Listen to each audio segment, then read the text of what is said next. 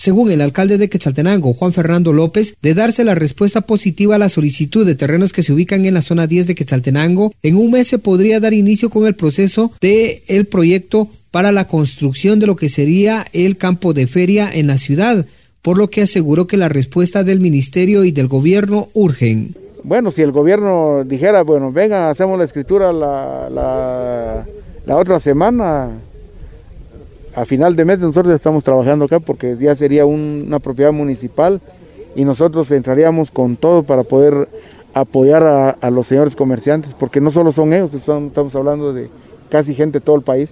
Urge la respuesta. Urge la respuesta. Alcalde, ¿viajará usted a la ciudad capital para, para reunirse con el ministro?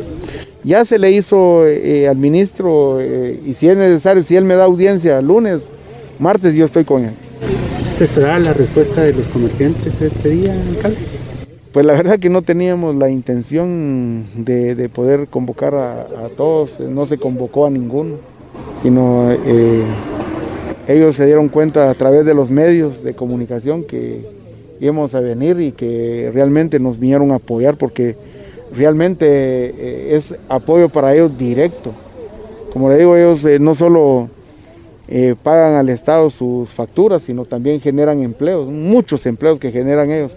Entonces es lo que vamos persiguiendo, la generación no solo de recursos que ellos pagan, sino también eh, la generación de empleo que conlleva el poder eh, autorizar. Desde agosto del año pasado iniciaron las peticiones y a la fecha no se ha tenido respuesta alguna. De manera extraoficial se conoció que esos terrenos estarían siendo asignados a exdiputados del departamento de Quetzaltenango, así como a exfuncionarios del Ministerio de Agricultura en el departamento. La noticia siempre antes por sucesos de Estéreo 100, Henry Popá.